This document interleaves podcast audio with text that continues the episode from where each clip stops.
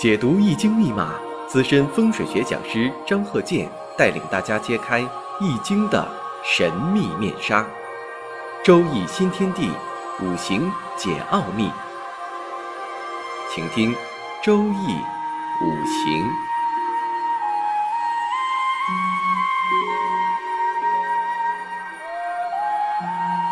上山微电台荣誉出品。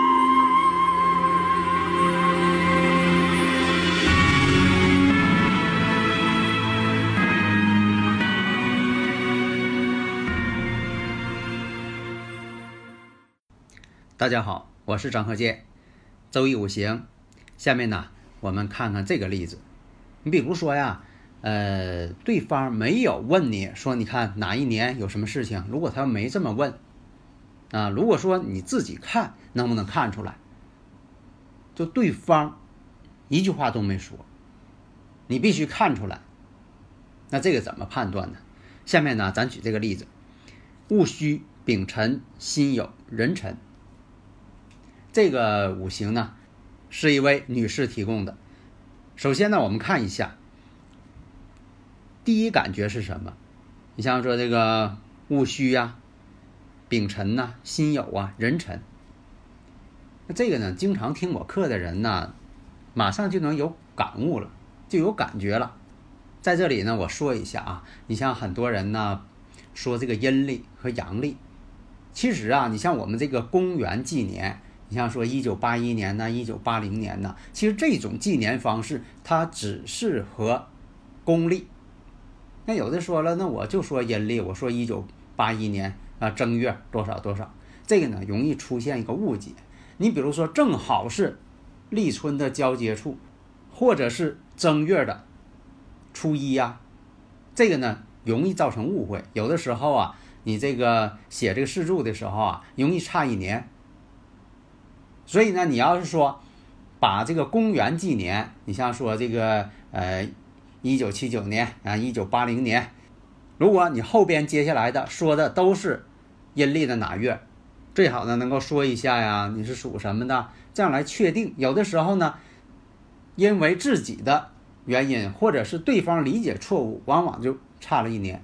所以呢，说一下。这个公元纪年，它比较适合于你报的是公元哪一年，或者是阳历的哪一年，不太适合报的是阴历，因为这阴历呢，在这个呃，像这个啊，一九八几年呐，一九七几年呐，一九六几年呢，这些它是沿用了公历的这么一个说法。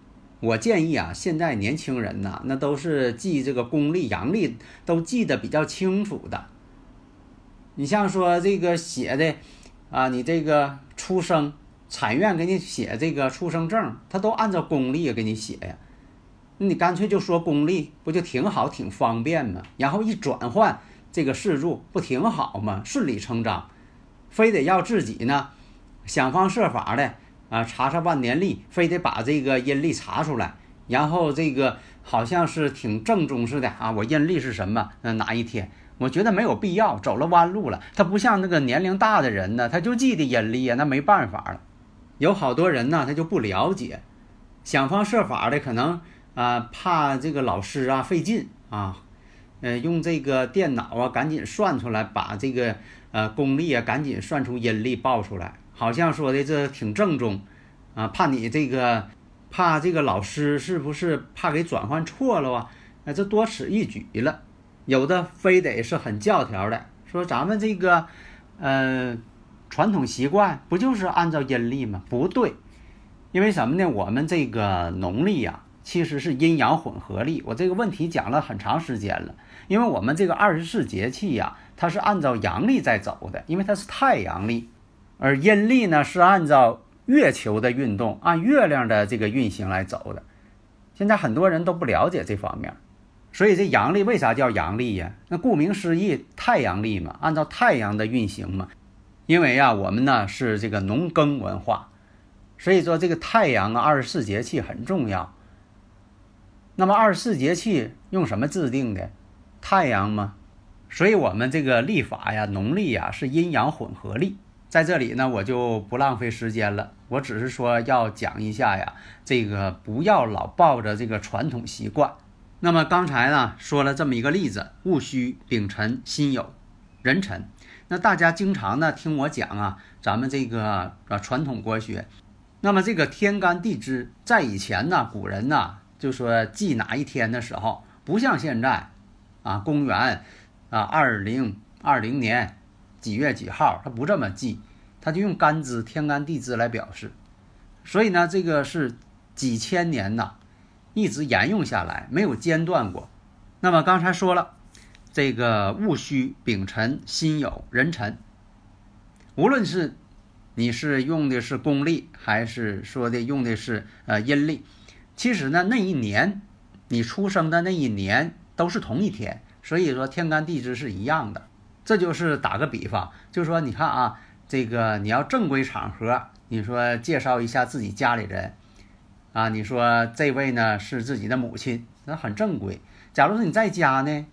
啊，有些这个地区，你比如说，呃，叫妈妈，啊，叫娘，啊，虽然说的称呼不同，其实呢都是叫的是同一个人。你不能因为说的，呃，叫妈和叫娘，他俩是两个人，那不就错了吗？所以这个呢，不管是公历，啊，阳历，呃，阴历，只要是那一年出生的，都是同一天，都归结到那一天上来了。所以呢，这个辛酉日当时出生，比如说天干地支那一天。辛酉，那就是辛酉日，这个呢，大家呢应该明白。那好，你看我说到这儿了，大家马上其实呢，好多人都反应过来了，这不阴差阳错日吗？对呀，阴差阳错日。第一点，阴差阳错日，大家呢如果有理论问题呀，可以加我微信呐，幺三零幺九三七幺四三六。你看我讲了这么多的常识，因为我们呢，好多人呢，可能在这个学校课本当中啊，好像没有接触过。这个阴阳历之间是怎么回事？情太阳历、阳历，三百六十五又四分之一天。那那农历，农历呢？这一年才三百五十四天，它少少了十一天。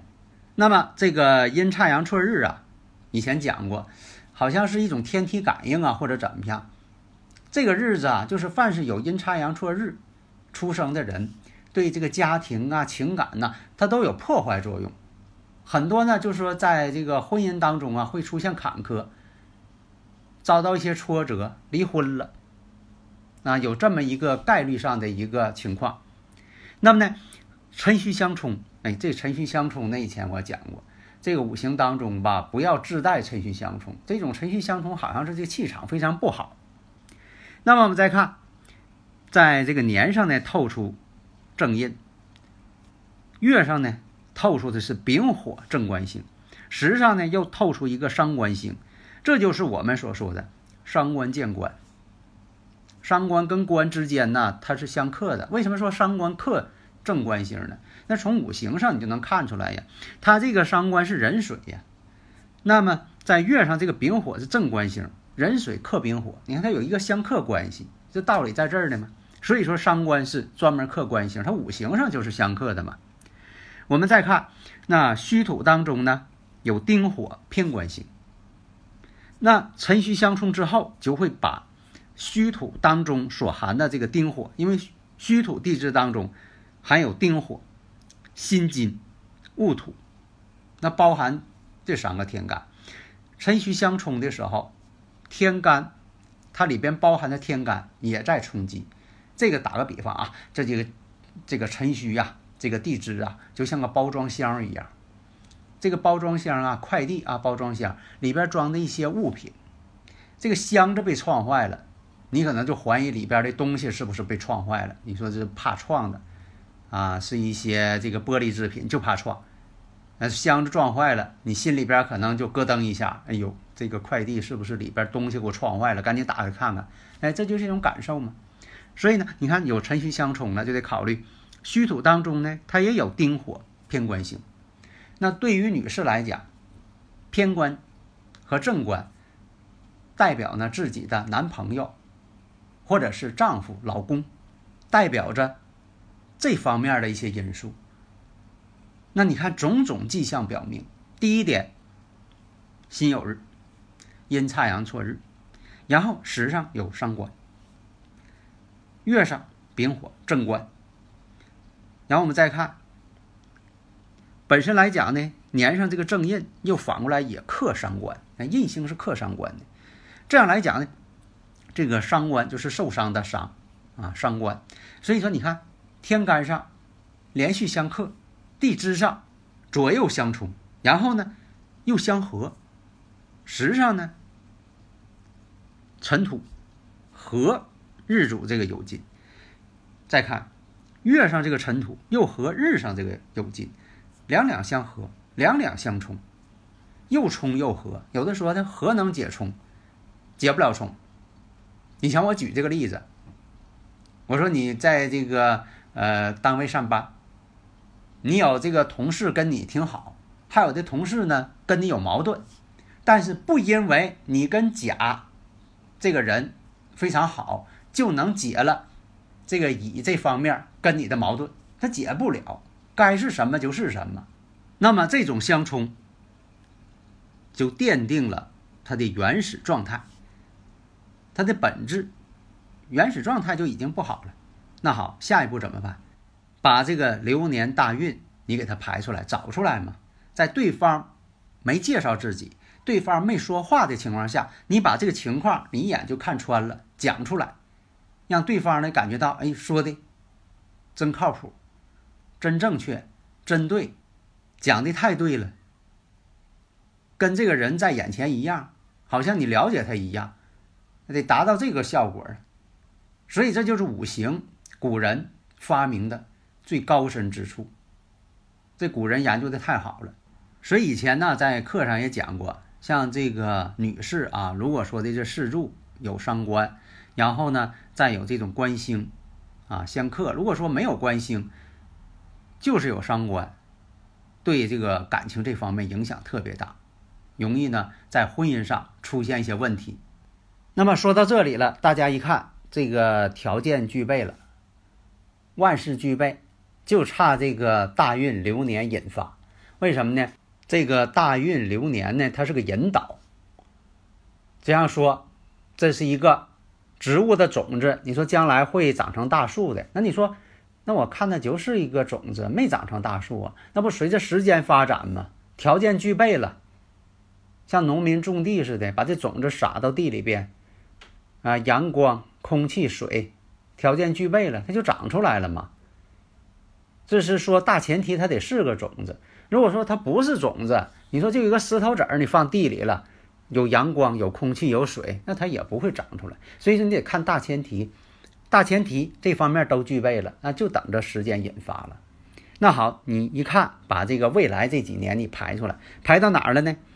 排到丁卯年的时候，这人三十岁了，排到丁卯年了，一排，丁卯跟这日主辛酉阴差阳错日天克地冲，为什么呢？丁火克他日主。这丁火代表什么呢？这属于它的偏官，为什么呢？丁火克辛金，都是阴性的相克，它就是偏官。那么这个偏官代表什么呢？也代表男性，说明在这个感情这方面又出现第三个人了，男性。那么呢，丁寅又相合，因为实际上你看有一个壬水，丁年又相合，你看这马上这个条件就要成熟了。那么，丁卯年跟他这个年上戊戌，因为他属狗的戌土，他属狗的。那么卯戌又相合，你看出现这种情况了。丁寅相合，卯戌相合，跟石柱呢卯辰又相害，丁寅又相合。你看种种迹象，你能判断出来什么问题呢？第一点，本来就有这个阴差阳错日，伤官呢见官星。那么呢，在丁卯年的时候。婚姻呢走到尽头了，他离异了，离婚了，然后呢，本来是已经怀孕了，后来呢又流产了。你看发生了这么个事情，那么我们再往下看，那你说丁卯年下一年是哪一年呢？这个大家一定基本功要扎实，你得把它查出来。丁卯年下一个呢，寅卯辰。龙年嘛，然后呢，丙丁戊，戊土，那就戊辰年嘛。那又到了这个戊辰年了，到戊辰年呢，跟婚姻宫辰酉相合，为啥呢？他日主是辛酉，辰酉又相合呀。这样来讲呢，是什么情况呢？在这个丁卯年的时候，他认识了一位男士，后来呢感情不错，结果呢跟前夫呢就离婚了，然后在戊辰年的时候，又跟认识这位男士结婚，结果呢是出现这么一个过程。所以说这方面的事情都是你用这个天干地支。这个五行判断出来的，而不是说对方给你介绍的。你像说来者啊，这个见面就跟你讲他的这个人生经历，先给你讲一遍，然后再让你看。那这个不是五行学，这个也不算你本事。嗯，他都告诉你了，那你说你再给他看，这也不是你判断出来的，这也不科学呀。所以说呢，科学是能够验证的，就说对方没有吱声。这五行给你了，好，你这过程，这个当时这几年这个过程什么状况？哎，你说的八九不离十了。咱不要求说百分之百，因为在科学问题上不存在百分之百，但是呢，你也得达到这个正确性啊，百分之七八十应该有的吧。所以呢，要学五行啊，要讲究什么呢？讲究科学性，不要这个蒙。你说我猜我蒙的那不行，察言观色这都不行。所以要真正的真才实学。好的，谢谢大家。登录微信搜索“上山之声”或 “SS Radio”，关注上山微电台，让我们一路同行。